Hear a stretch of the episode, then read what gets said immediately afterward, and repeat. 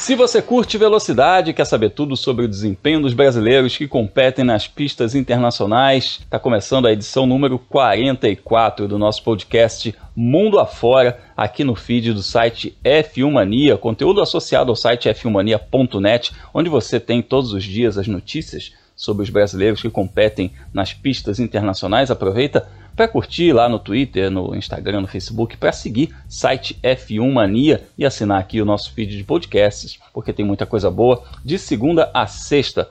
Eu sou Alexander Grunwald, o Fórmula Grum. Estou aqui mais uma vez com Felipe Giacomelli e Leonardo Masson, também jornalistas especializados em automobilismo, para o nosso bate-papo semanal sobre as últimas novidades a respeito dos brasileiros que competem mundo afora. O episódio de hoje é dedicado à superlicença, esse documento aí que a gente tanto fala, que ultimamente ganhou muito mais importância, que é aquela permissão para correr na Fórmula 1, aquela carteira de habilitação especial que só serve para uma coisa: disputar um GP de Fórmula 1. Tem brasileiro que já possui essa licença, tem a galera que está correndo atrás dela, é, tem quem já, aqueles que já têm pontos, mas ainda não tem a superlicença. Leonardo Masson, a gente falar de superlicença e falar de brasileiro no momento que a gente não tem brasileiro na Fórmula 1, chega a dar aquela água na boca, né? Da gente olhar para olhar para a base e falar quem é que está chegando. Ah, Grum, primeiramente, olá Grum, olá Felipe, olá você que acompanha a gente. Pois é, é, esse é aquele tema que a gente todo começo do ano, na verdade a temporada inteira, mas todo começo do ano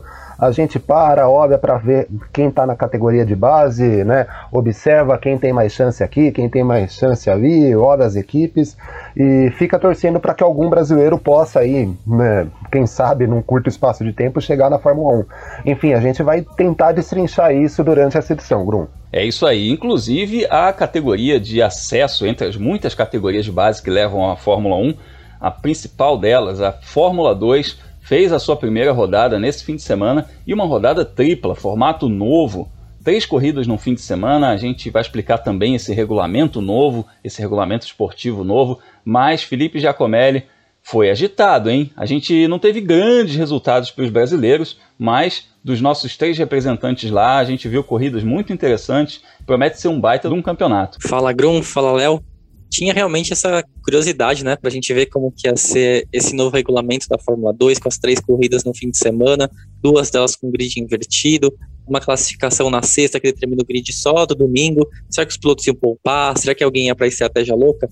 No fim, a gente teve corridas mais ou menos normais, mas não muito boas para os brasileiros. A gente vai falar daqui a pouquinho como que elas foram. É, normais para o padrão Fórmula 2, né? Porque se a gente considerar também que a Fórmula 2, é, o padrão deles lá é aquela coisa daquele pega para capar, né? Muito mais do que a Fórmula 1, que também teve uma excelente corrida diga-se de passagem. E a gente vai falar sobre Fórmula 2, sobre superlicença e falar também sobre Rafa Câmara, que segue líder lá no Europeu de Kart, e outros brasileiros que estão competindo mundo afora. Então simbora, aperta os cintos que a gente vai começar a nossa viagem nesse nosso episódio número 44.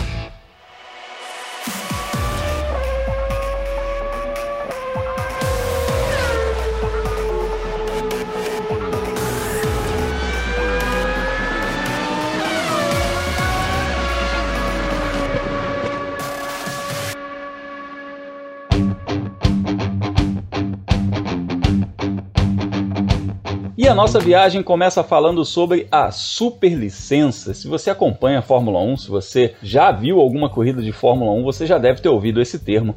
Então você deve saber que superlicença é aquela habilitação especial que um piloto recebe para poder ser autorizado a largar num grande prêmio de Fórmula 1.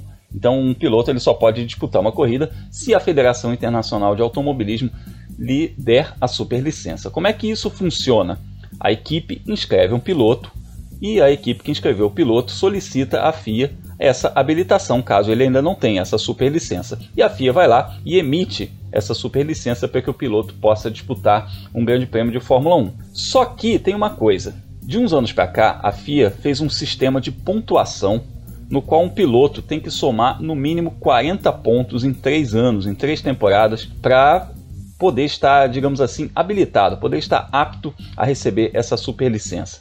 É, e esses 40 pontos eles são distribuídos em categorias de base, em diferentes graduações, né? Quanto mais você avança, mais as categorias de base vão valendo pontos, e também em treinos livres nos GPs de Fórmula 1. Uh, ah, a gente já falou algumas vezes a respeito disso, a respeito de é, o quanto é importante hoje em dia você qualificar. Mas eu queria começar esse papo, Léo, falando é, se você vê com bons olhos essa coisa da superlicença hoje em dia, porque, óbvio, a gente continua tendo o dinheiro como um fator muito preponderante dentro do automobilismo. Mas de alguma maneira, essa pontuação, essa necessidade da pontuação da superlicença por parte da FIA deu uma filtrada um pouquinho naqueles aventureiros que chegavam sem condição nenhuma de estar na Fórmula 1, né? Ah, sim, Grum. A, bom, a superlicença é super necessária, na verdade, né? Uh, por conta da superlicença, a gente tem muitos pilotos que teriam dinheiro para comprar uma vaga numa equipe de Fórmula 1, para ser um popular piloto pagante, né? e que não conseguem chegar na Fórmula 1 e tomara não consigam jamais é, por conta da superlicença. É necessário que o piloto consiga resultados. Uh, só para usar um exemplo de um não brasileiro que está na Fórmula 1, o Nikita Mazepin, que foi super criticado uh, pelo desempenho dele na primeira etapa, apesar de tudo, conseguiu a pontuação da superlicença. Ele teve os 40 pontos dele e está na Haas, vai disputar a temporada desse ano. Então, uh, é importante que a gente tenha a superlicença para que esses aventureiros, como você disse, não cheguem a, ao grid da Fórmula 1. A Fórmula 1 é o, como o próprio nome diz, é a principal categoria do automobilismo mundial. Ela não pode ter piloto, é, qualquer tipo de piloto disputando o campeonato. Uh, então é importante que haja essa superlicença, é importante que as categorias, né? E aí não só de base, por exemplo, o, a categoria principal do EC, ela paga pontos para superlicença, a Fórmula Indy paga pontos para superlicença. Então, um piloto para conseguir chegar na Fórmula 1, um mínimo de capacidade, um mínimo de bom desempenho em outras categorias ele tem que ter. É, é bem importante que esses pilotos consigam, então, uh, ter esses pontos para aí sim correr na Fórmula 1. É, eu, eu vou até abrir aqui a tabelinha de algumas das categorias principais aqui que levam a Fórmula 1, né, desde a Fórmula 4 até a Fórmula 2, para a gente falar mais a respeito dessa pontuação. Mas eu quero trazer um, um, dado aqui que foi, que foi interessante nesse ano de 2020, que foi uma decisão da FIA de alterar isso, de três para quatro temporadas, esse, essa conquista dos 40 pontos, né? Desde que a temporada de 2020 tivesse compreendida, né? Dentro desses quatro anos tivesse a temporada de 2020. Felipe, você considera que isso foi uma decisão acertada? Porque, de fato, né, deve ter, muita gente deve ter sido prejudicada nessa corrida pela superlicença é, por conta desse ano muito maluco que nós tivemos e a gente vê aí que 2021 também não vai ser tão diferente, mas pelo menos as pessoas já sabem o que esperar, né? É diferente de 2020, que muita gente de repente nem disputou um campeonato que disputaria é, por causa disso. E quando você está fazendo uma, um, um plano de carreira desse, somando os pontos a cada ano, fazendo a progressão de carreira a cada ano, é, você perder uma temporada é uma coisa muito séria. É, Grum, um filósofo uma vez falou que o, os computadores, né, eles foram criados para você corrigir e resolver problemas que não existiam antes da criação dos computadores. E a superlicença é exatamente isso, ela foi criada para corrigir um problema que ela não existia. É, quando a gente fala que ia ter aventureiros e esses pilotos uh, pagantes doidões que iam chegar na Fórmula 1, é, e a superlicença barrou eles, talvez a gente tenha dois exemplos de piloto que realmente foi barrado. O Shang Lao, que ficou na Fórmula 2 por 3, 4, 5 anos, e o Roy Nissany, que está lá até hoje. De resto, a gente tem visto a superlicença, a gente fazer essa matemática de ficar somando 40 pontos e aí coloca regras específicas para ver, de repente, ah, não, o piloto tem 38 pontos, ele não pode correr na Fórmula 1. Como se 38 pontos fosse um negócio super é, fácil de conseguir e é esses dois pontos, assim, sabe? Ele foi quinto na Fórmula 2, de repente ele fosse quarto, ele seria um piloto de Fórmula 1, e é o que a gente está discutindo. Então, é um sistema que é, é lógico que precisa de um filtro para a Fórmula 1, mas esse sistema é absurdo, não deveria existir. Dito isso, é, a, a gente não considerar os, o ano de 2020 é muito acertado, porque por mais que a, a temporada europeia né, do automobilismo do ano passado aconteceu mais ou menos da maneira como se esperava, né? A gente teve a temporada completa da Fórmula 2, da Fórmula 3, foi né, super encurtada em pistas que eles não correm normalmente, mas quem corre em outros países, né? Quem corre na Ásia, quem corre na Oceania, né, na Austrália principalmente, quem corre nos Estados Unidos, foi prejudicado porque esses campeonatos ou não aconteceram de maneira nenhuma, ou aconteceram a, com a participação proibida dos estrangeiros. Aí é o caso do Yuri Vips, né, o piloto que corre na Fórmula 2 pela equipe Hightech. Ano passado ele ia disputar a Super Fórmula, era um duelo super esperado, né? A gente falou bastante aqui dele contra o Sérgio Sete Câmara. No fim, o Vips não correu. O Sérgio Sete Câmara fez só uma etapa da Super Fórmula. A sorte é que o brasileiro já tinha a superlicença, mas o Yuri Vips está aí de novo na Fórmula 2, não teve nenhuma chance de subir para a Fórmula 1, tanto que ele era considerado o principal piloto do Red Bull Junior Team por muitos anos, e aí o Yuki Tsunoda passou na frente dele como um raio, né? Atropelou o Yuri Vips, e talvez o estoniano nem tenha mais espaço na Fórmula 1, dependendo de como as coisas acontecerem nessa temporada. Pois é, tem, tem lá suas consequências. E o Liam Lawson, por exemplo, é um piloto que foi campeão lá na Toyota Racing Series, né? E que depois disputou o título desse mesmo campeonato com o Igor Fraga. O Igor Fraga ganhou esse campeonato. Então, e aí a gente viu a Toyota Racing Series nesse ano só com pilotos locais, porque ninguém podia entrar lá na Nova Zelândia. Afetou bastante realmente, né? Mas é, eu considero também que tenha sido uma decisão acertada. Antes da gente entrar no assunto de que nos interessa de fato, de quem são os brasileiros que estão é, bem na fita nessa corrida pela superlicença, vou só dar uma repassada aqui em alguns números. Então, por exemplo, eu vou começar pela Fórmula 2, que é a divisão de acesso da Fórmula 1. Na Fórmula 2, se você termina entre os três primeiros do campeonato, sendo campeão, vice ou terceiro colocado, você leva 40 pontos. Se você for quarto, você leva 30, se você for quinto, você leva 20, se você for sexto, você leva 10 e assim até o décimo lugar, né? Com 8 pontos, 6 pontos, 4 pontos, 3 pontos. Isso é, é distribuído mais ou menos para várias categorias de maneira proporcional. Então, a Fórmula 3, por exemplo, o campeão leva 30 pontos, o vice leva 25, o terceiro leva, leva 20, o quarto leva 10 e assim sucessivamente. Conforme o piloto vai subindo de nível, ele vai conquistando seus pontos. A Fórmula 4, por exemplo, que é uma categoria de entrada, dá 12 pontos para o campeão, 10 pontos para o vice, 7 pontos para o terceiro. É, então, significa também que conforme o, o, o, campeonato vai ficando mais difícil, conforme vai afunilando, né, conforme vai se graduando, o equipamento fica mais parecido com o equipamento da Fórmula 1, também vai dando mais pontos. Então, é muito difícil que alguém chegue à Fórmula 2 sem ter marcado um ponto sequer nessa caminhada, né, porque afinal você vai graduando é, em termos de competitividade também. Para você chegar lá, você precisa ter mostrado qualidade, precisa ter mostrado adaptação a carros de menor potência. Então significa que, óbvio, dar 40 pontos para o campeão é muito importante, mas o cara não precisa ser campeão da Fórmula 2 para ele chegar lá. Existem vários caminhos, e um desses caminhos, inclusive, foi descoberto pelo Pietro Fittipaldi recentemente.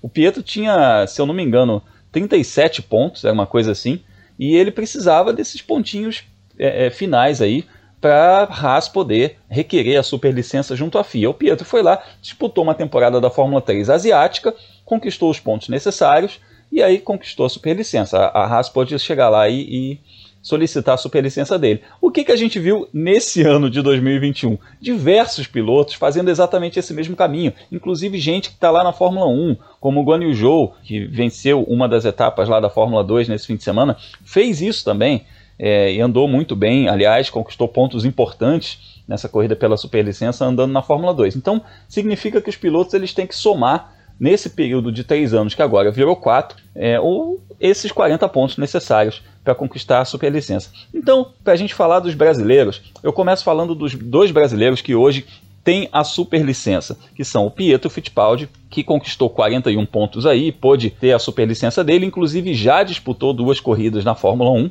pela equipe Haas e segue como reserva imediato da equipe Haas. Então, se a Haas ou qualquer outra equipe chamar o Pietro Fittipaldi para andar no GP, ele pode andar. E o Sérgio Sete Câmara que tem 40 pontos exatamente, obteve a superlicença, inclusive essa superlicença foi solicitada pelo grupo Red Bull ele era piloto reserva da AlphaTauri no ano passado, ia a várias corridas, estava lá com o macacão, com, a, com o uniforme da equipe, prontinho para substituir um dos pilotos. Então, ele tem essa superlicença, foi requerido, e ele pode entrar no lugar de alguém se for chamado, qualquer, qualquer piloto do grid. Embora ele esteja hoje dentro de um esquema, é, digamos assim, uma mudança de rumo de sua carreira, que é a Fórmula E, os carros elétricos, né?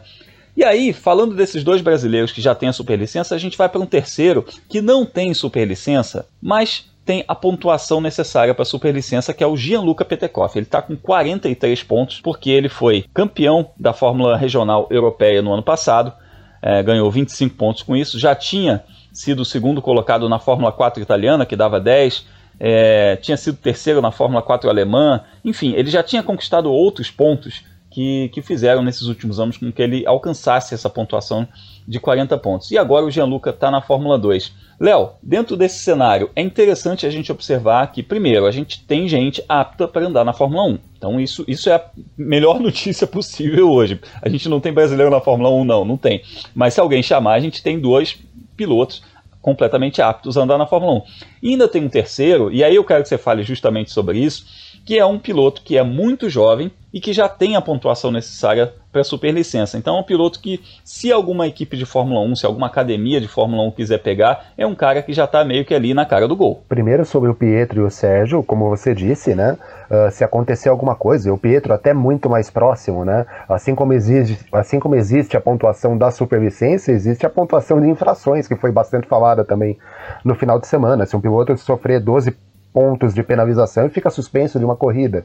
Então, também pode ser uma forma de o Pietro voltar a disputar GPs de Fórmula 1, caso os pilotos da Haas aprontem muito nas pistas.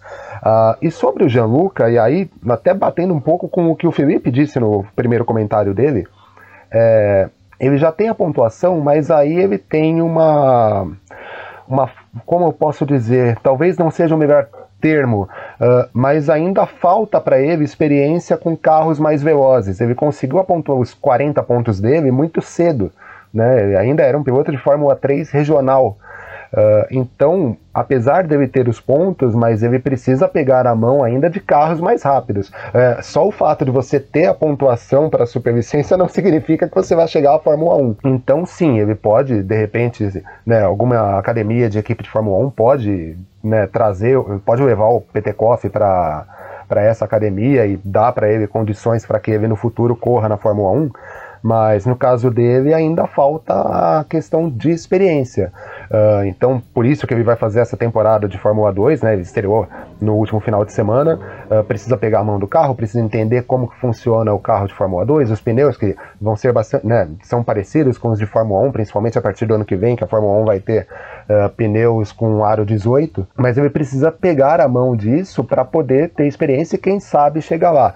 de novo, não é garantido que ele alcance. Agora, para o cenário de automobilismo brasileiro, é muito importante que a gente tenha cada vez mais pilotos com pontuação. Uh, até porque é, quase óbvio, né? Quanto mais pilotos em condição, né, já com a superlicença, já com a pontuação necessária para a superlicença, mais próximo a gente pode chegar. Existem outros fatores, de repente patrocínio, de repente não estar numa academia, né? Talvez o nosso melhor piloto hoje nas categorias de base, que é o Felipe Drogovic, ele não pertence a academia nenhuma. Pode ser que no futuro ele consiga pontuação e não tenha, né, não tenha lugar na Fórmula 1 por não ser ligado a nenhuma equipe. Né? Mas é importante que a gente tenha esses pilotos com a pontuação já completa. E é interessante também a gente observar que o Gianluca tem só 18 anos, né? Então é, significa que ele é um, um, piloto em desenvolvimento. É como você falou, ele muito cedo já conseguiu essa pontuação, mas ainda não tem a, a graduação, digamos assim, necessária para pilotar um carro de Fórmula 1, está se acostumando ainda com um carro de Fórmula 2.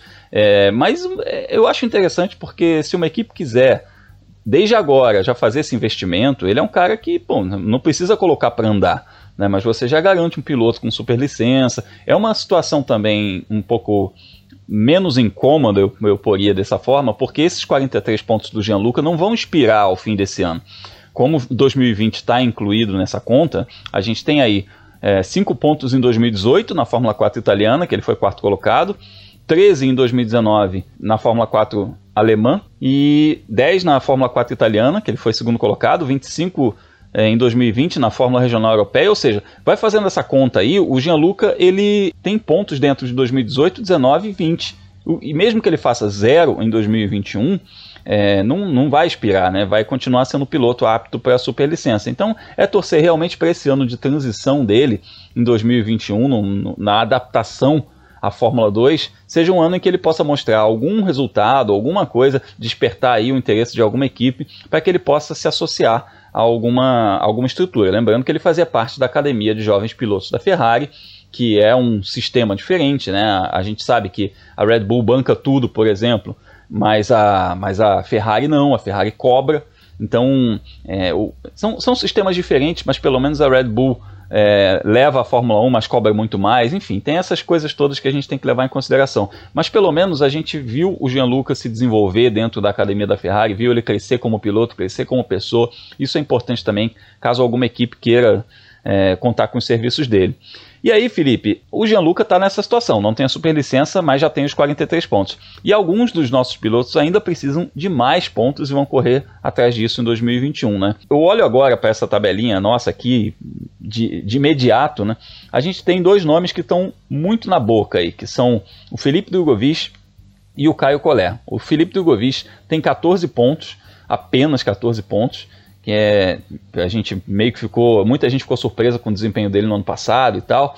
É, mas ele não vinha de um bom ano na, na Fórmula 3, então tinha disputado um campeonato que dá menos pontos, que é a Eurofórmula, mas esse título na Eurofórmula, mais esse, esse nono lugar na Fórmula 2 no ano passado, deixaram o Drogovic com 14 pontos. E o Caio Collet, que está com 32 pontos. É, são, são realmente. Esse está numa situação muito boa, porque vai disputar agora a Fórmula 3 é, ainda falta a Fórmula 2, enfim, está num caminho muito bom o Caio Collet também. E aí eu vou até colocar o Enzo Fittipaldi, que fez 39 pontos, mas se mudou para os Estados Unidos. Trazendo esses três pilotos aí, esse cenário, a gente também está bem servido entre a galera que não chegou na pontuação necessária nesses 40 pontos da FIA, né? Ah, Grum, acho que tá. Se a gente fosse apostar onde que tá o próximo brasileiro na Fórmula 1, acho que estaria mais nessa galera que está na boca do que naqueles que já têm a superlicença garantidas. É, o Caio Collet, a gente sabe que ele é um piloto que tem um apoio muito grande, né, fora das pistas. Ele, o empresário dele é o Nicolas Todd, que é um dos maiores empresários do mundo, né, se não o maior. É, ele também tem uma equipe aqui capitaneada pelo Gastão Fraguas, campeão brasileiro, desculpa, campeão mundial de kart é, há 30 anos, né, praticamente, que cuida da carreira dele. Então, e aí faz parte da academia da Alpine, né? Então o piloto tem todas as condições de chegar na superlicença. Felipe Drogovic, a gente está vendo ele correr, a gente vai falar um pouquinho mais de como que foi esse primeiro fim de semana dele. Mas ele é um dos favoritos ao título da Fórmula 2, né? E o título dá os 40 pontos da superlicença. E o Enzo Fittipaldi vai correr pela Andretti nos Estados Unidos, né? Que é uma equipe que a gente sabe que tem recursos, por mais que eles tenham que conhecer as pistas, que está chegando para pegar tudo do zero em um campeonato que tem um grid muito forte na comparação com os anos anteriores, de qualquer jeito, a expectativa de somar esse único ponto né, que precisa para a superlicença é alta, né, que ele vai conseguir. A dúvida é se ele vai querer depois continuar a carreira nos Estados Unidos, se ele vai voltar para a Europa, o que, que, ele vai querer fazer da vida dele, porque de fato tem essa, essa questão de que se precisa pedir né, a superlicença, tem que entrar com o pedido na FIA com uma equipe por trás, né? Como o, o Enzo tem uma ótima relação com a Haas, né, por causa do irmão, e também é pelo nesse início do ano eles competiram, né, o, os dois irmãos Fittipaldi pela Haas no campeonato virtual da Fórmula 1. Não seria um absurdo pensar que a Haas poderia fazer um favor ali, fazer o pedido para o Enzo Fittipaldi ter a superlicença, como também não seria um absurdo pedir, pensar que uma equipe faria a mesma coisa pelo Petekoff. A questão do Petekoff é um pouco mais complicada, que é o, a questão do dinheiro, né? Então, se você vai pedir para uma equipe fazer isso, a equipe vai querer cobrar, né? Digamos, pelo serviço, no mínimo, digamos, as custas da burocracia, né? Quanto que custa para ter a superlicença e tudo mais. Seria pago o PTCOF, a gente teria que ver se vai acontecer. Mas acho que a gente está bem servido de, de, pilotos. O Drogovic é, tem todas as condições de terminar entre os quatro primeiros da Fórmula 2 nesse ano, que é o, a pontuação que ele precisa. E pensando também fazer um terceiro ano de Fórmula 2, se o mercado da Fórmula 1 estiver bom para o ano que vem, não é nenhum absurdo para ele. E aí, trazendo esse assunto das academias, né, ah, falando inclusive especificamente do Caio Collet, está na academia da Alpine, a gente lembra que o piloto pode somar pontos fazendo treinos livres, né, Felipe? A equipe pode chamar ele para fazer treinos livres e, e, com isso ganhar mais um ponto a cada 100 km rodados num treino livre. Então, no caso de um piloto, por exemplo, que tenha 37, 38 pontos, pode se dar, aspas, aquele jeitinho dele conquistar mais pontos, mas óbvio que eu falei entre aspas esse jeitinho porque você está dando é, é, um jeitinho da melhor maneira possível, né? Dando quilometragem para o cara entender um carro de Fórmula 1. É para a gente não ter que ficar naquela situação do piloto chegar com 38 pontos e a gente bloquear ele de chegar na Fórmula 1 por causa de uma tecnicidade. Então, se você for lembrar, o, a Red Bull costumava colocar os pilotos deles para fazer treino livre no fim do ano, é, já como uma forma de preparar para o ano seguinte. O Kivet fez bastante, o Gasly acho que participou de um ou dois. O Verstappen fez um monte, assim, na hora que tava, já estava definido que ele ia subir para a Fórmula 1, ele fez treino livre sem parar. Então, é, a tendência é que se uma equipe de Fórmula 1 apontar um dedo para o piloto e falar, olha, eu quero você no meu carro no ano que vem, não vai ser detalhes da superlicença que vai separá-lo do grid. Se vai ser tipo 20 pontos que o piloto precisa conseguir, ele não tem, tudo bem, 20 pontos ele vai fazer 20 treinos livres. Mas esse jeitinho é bom, né? Porque todo mundo sai ganhando. O piloto ganha experiência, a equipe já consegue é, começar o início do trabalho ano que vem e a FIA garante que a superlicença funciona porque de alguma maneira os melhores estão na Fórmula 1. É isso aí. Eu estou preparando um conteúdo lá para o meu canal Fórmula 1 a respeito desse guia da superlicença. Estou até ilustrando bastante para você entender melhor como é que funciona. A gente fala também a respeito dos pilotos que já tiveram superlicença e aí como é que faz para eles voltarem. É, lembrando que a superlicença é, envolve pontuações de categorias do mundo inteiro, tá? Não estou só falando lá de Fórmula 2, Fórmula 3, Fórmula 4. Tem também o pessoal que corre na Indy, é, o DTM, em todo o WEC, todas essas categorias dão pontos para superlicença, então é uma coisa é, bem ampla, bem bacana da, da FIA também de contemplar categorias do mundo inteiro. E se você quiser dar uma olhada nessa tabelinha de pontos, quanto, quanto que cada posição entre os 10 primeiros do campeonato dá de pontos para um piloto da Fórmula 4 à Fórmula 2, entre lá no Twitter Fórmula Grum que eu vou postar essa, essa tabelinha para você dar uma olhada lá, porque é, é interessante para a gente conseguir visualizar o que, que um piloto precisa fazer realmente. Então fica aquela coisa de, puxa, precisa ser campeão ou vice? Não, não precisa necessariamente ser campeão ou vice. É, você, você ficando ali entre os primeiros colocados no campeonato, no top 10 do campeonato, pode ser suficiente para você conquistar a pontuação necessária para a superlicença. Bom, e já que a gente falou dos pilotos que estão na Fórmula 2, é hora da gente viajar lá para o Bahrein para falar dessa primeira etapa da temporada 2021.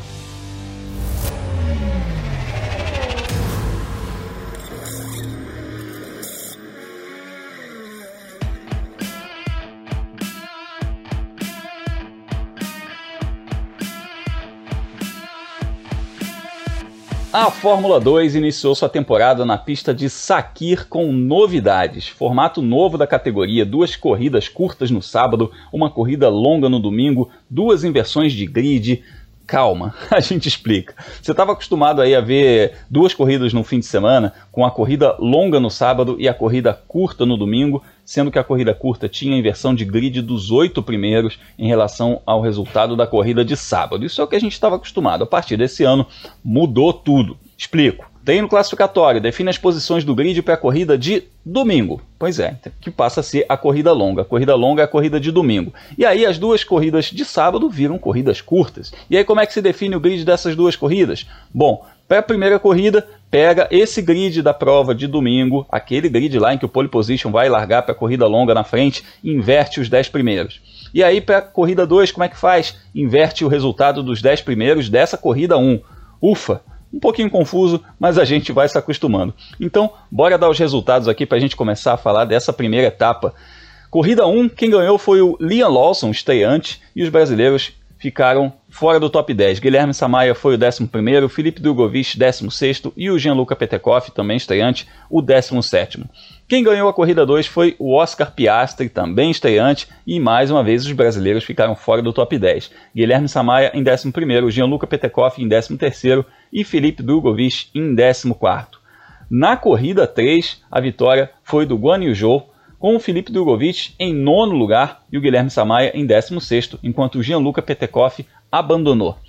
Bom, essa primeira rodada, essa primeira etapa aí lá no Bahrein não foi muito boa para os brasileiros, mas, Léo, foi só azar ou você acha que esse novo formato influenciou? Talvez assim, é, tem muito estreante bom também, como tinha no ano passado, né? Mas esse formato deu uma bagunçada ali. A gente viu que o, que o Drogovic, por exemplo, ele liderou, chegou a liderar, chegou a brigar por liderança em duas das corridas é, e no fim terminando fora do top 10, né? Ah, o novo regulamento deu uma bagunçada nas coisas, né? Aliás, se me permite, né, o regulamento novo, é, né, o pessoal da Federação de Futebol do Rio de Janeiro sentiria saudade, né? Gostou Cara, disso aí, né? Muito parecia confuso. regulamento da Taça Guanabara, bicho.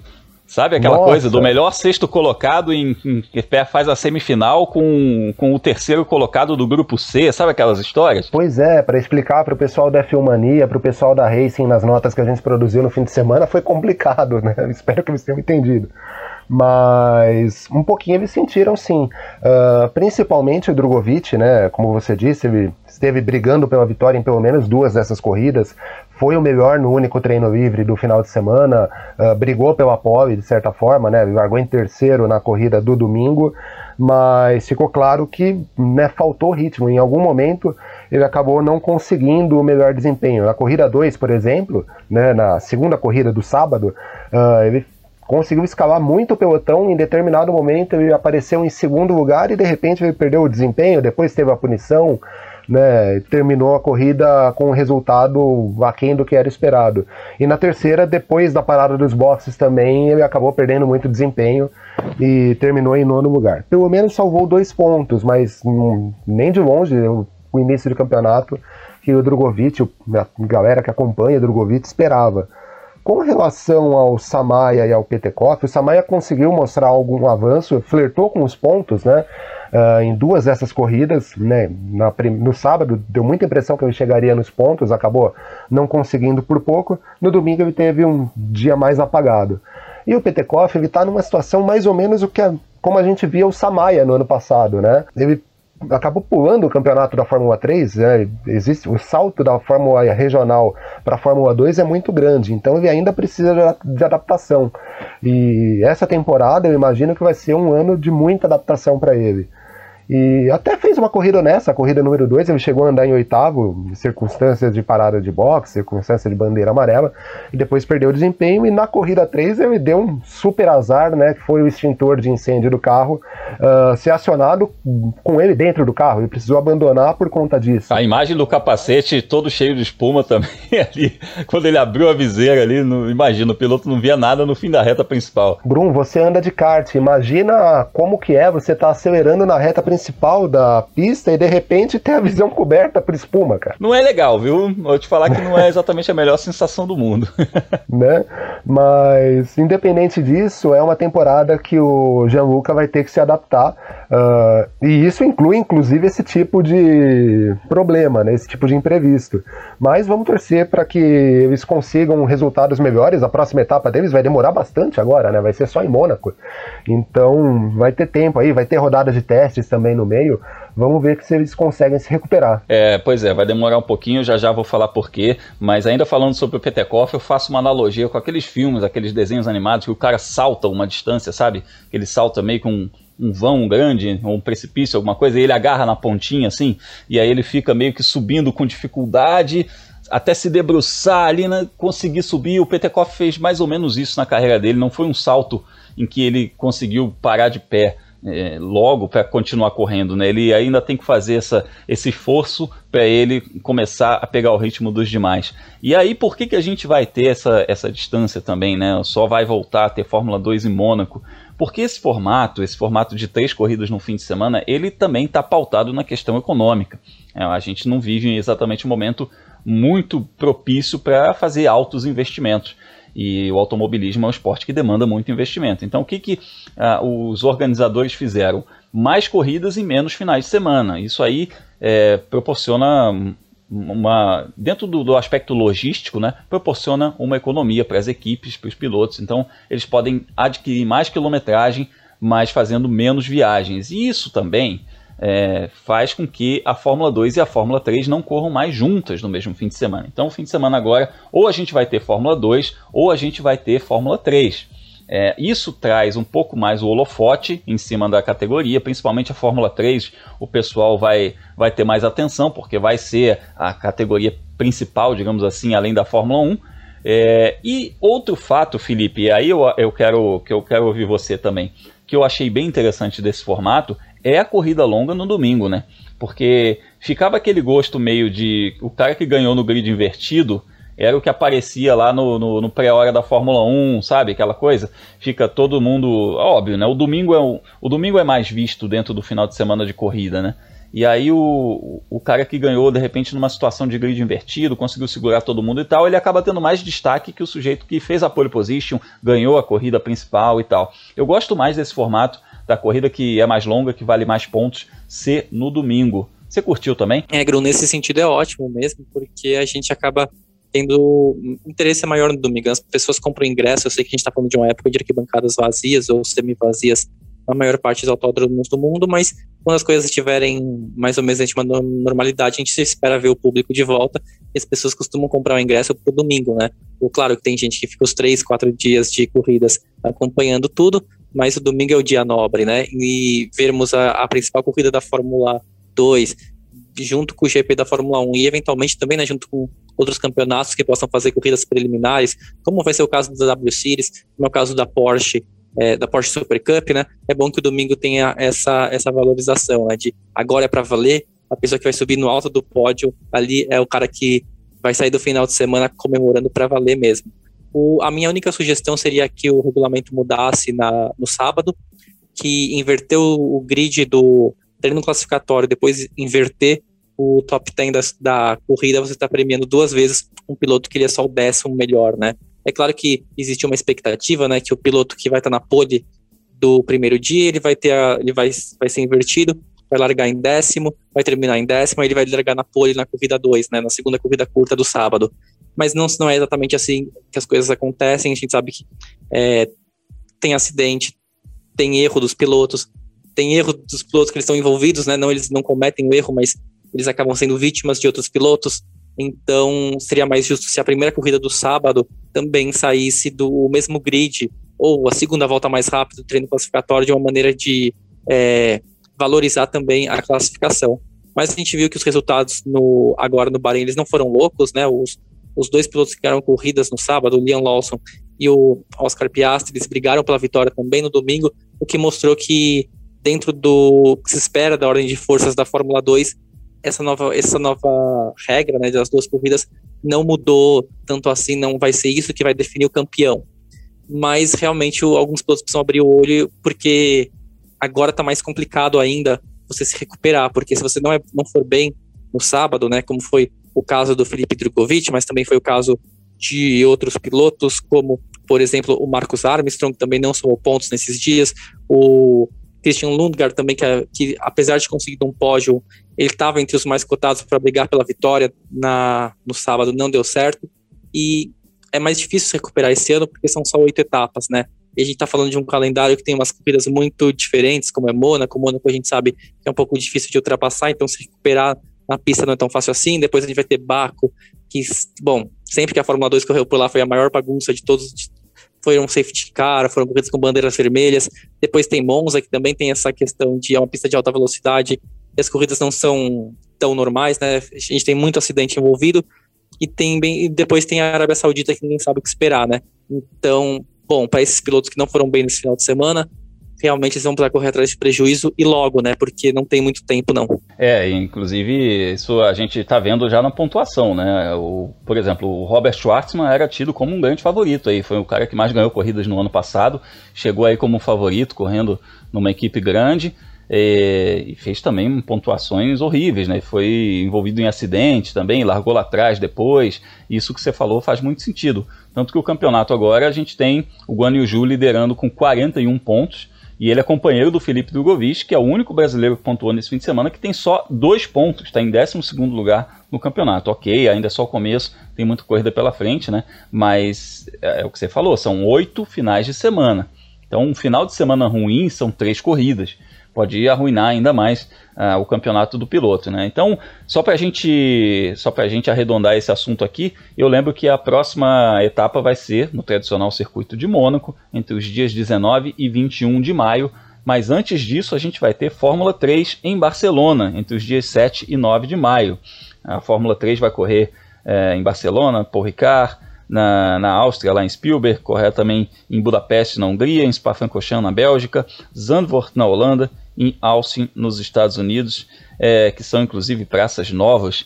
E, bom, entre sete etapas da Fórmula 3 e oito etapas da Fórmula 2, a gente vai ter aí 15 finais de semana em que uma dessas categorias vai ser preliminar da Fórmula 1.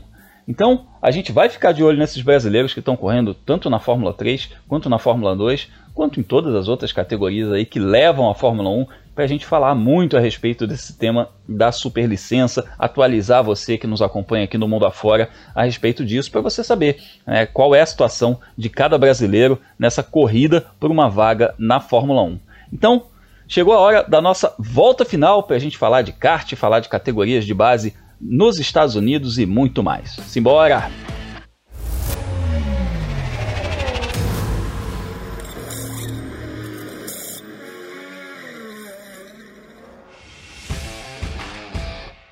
Começando a nossa volta final pela Europa, falar de kart europeu, porque rolou a terceira etapa do WSK Masters lá em Sarno, na Itália, e a gente teve mais uma vez o Rafael Câmara ali entre os primeiros colocados, Agora, dessa vez não foi pódio, foi um quarto lugar na categoria OK, mas isso garantiu a ele a liderança do campeonato, a manutenção dessa liderança do campeonato com 255 pontos. O vencedor foi o italiano Andrea Kimi Antonelli, a gente já falou dele aqui. Esse Kimi tem a ver com Kimi Raikkonen, sim, é uma homenagem e ele é o vice-líder no campeonato. A gente teve outros brasileiros aí nessa categoria, o Emo Fittipaldi chegou em nono lugar, o Emo que já anunciou que vai correr também na Fórmula 4 aos 14 anos, o Ricardo Graça Croácia foi o 25 e a próxima etapa vai ser realizada no dia 24 de abril em Lonato. Então vamos ficar de olho nesses brasileiros aí que estão na principal categoria. A OK é o que o pessoal chama aí nos paddocks de Fórmula 1 do kart, né? A principal categoria aí é o mundial mais é, visado entre, entre a molecada do kart, entre as categorias que vão para o Mundial. Então é muito legal a gente ter brasileiro bem na fita aí no kart. A gente também teve Fórmula 4 americana nesse fim de semana, uma rodada tripla que abriu a temporada da Fórmula 4 americana, que rolou em Road Atlanta. E o nosso representante lá, Gabriel Fonseca, teve dois sétimos lugares como melhores resultados. O americano Jason Nadler venceu as corridas 1 e 2, enquanto o Noel Leon do México faturou a terceira. A próxima etapa vai ser nos dias 15 e 16 de maio em Road America. E falando em Estados Unidos também, rolou em Road Atlanta a segunda etapa da Trans Am, aquele campeonato dos muscle cars, dos V8, em que o Rafa Matos é o nosso representante por lá, e o Rafa Matos foi oitavo colocado nessa corrida vencida pelo Franklin Futrell. Ele teve problemas de embreagem e tudo mais, ele postou inclusive nas redes sociais, não foi um bom fim de semana para ele. E o Sam Mayer e o Thomas Merrill completaram o pódio. A próxima etapa é entre os dias 30 de abril e 2 de maio em Laguna Seca, tremenda pista. Quem gosta de corrida gosta muito dessa pista. Então, antes da gente encerrar esse nossa, essa nossa edição número 44, o número do homem lá, o número de Lewis Hamilton, eu convido você a ouvir os outros podcasts aqui da casa do F1 Mania, que estão de segunda a sexta no ar. A gente tem é, todos os dias de segunda a sexta, Carlos Garcia e Gabriel Gavinelli trazendo as notícias do mundo do automobilismo no F1 Mania em ponto. Semanalmente tem o nosso podcast Mundo Afora e semanalmente também tem o Full Gas Podcast com Gabriel Carvalho e o Gabriel Lima falando sobre o Mundial de Moto Velocidade que abriu a sua temporada lá no Catar, uma corrida bem bacana também. Então, se você quer ficar por dentro de tudo que rola no mundo do automobilismo, assina aqui o nosso feed de podcast, que tem muita coisa legal. Léo, onde que a gente fala contigo nas redes sociais? Ah, Grum, quem quiser me procurar nas redes sociais, só, só digitar ali na busca Leonardo Marçom, isso no Facebook, no Twitter, no Instagram, e você consegue me seguir e acompanhar um pouquinho do que a gente produz no F1 Mania, na Racing, lá no Fórmula Grum, né, com o Grum. Uh, enfim, vamos acompanhar o que acontece aí. Começou a temporada finalmente, você falou do número do homem, né? O Hamilton protagonizou um belo final de semana, uma bela corrida lá no Bahrein nessa semana e a gente vai falar bastante do que vier aí acontecer, né? A gente tem teste de Fórmula 3 para rolar, enfim, quem quiser acompanhar, só me seguir nas redes sociais. É, isso aí. Falamos a respeito dessa corrida e desse GP do Bahrein. Tem uma análise lá no meu canal youtube.com/barra Fórmula 1, dá uma olhada lá. A gente falou a respeito disso e também dessa polêmica, né? Por que, que o Hamilton não foi punido quando passou fora da linha e por que, que o Verstappen foi punido quando ultrapassou o Hamilton botando as rodas fora da linha. Entra lá no Fórmula 1 que você fica sabendo de tudo. E campeonatos começando, né, Felipe? Enfim, a agenda da velocidade ficando, enfim, um pouco mais cheia. Ah, finalmente, né? A agenda da velocidade, né, para quem não sabe, é um post que eu faço no meu site, o World of Motorsport. É só procurar World World of Motorsport no Google ou felipejacomelli.com, é, que eu coloco toda quinta-feira, né? Um post que tem é, todos os horários, os resultados e onde assistir as principais categorias do automobilismo mundial no fim de semana. E depois, né, conforme as corridas forem acontecendo, eu atualizo o site com link para o PDF ou para o resultado de cada sessão de pista. E aí você pode conferir no seu piloto favorito, ele terminou, né? E para quem quiser me acompanhar nas redes sociais, também é só procurar, né? Felipe Giacomelli, tanto no Instagram quanto no Twitter. É isso aí. E você que nos acompanhou até aqui, fica o convite. Quer saber mais alguma coisa a respeito dos brasileiros que competem mundo afora? Tem alguma dúvida a respeito da superlicença? Entre em contato com a gente nas redes sociais. Me chama lá, Fórmula Grum no Twitter, no Instagram.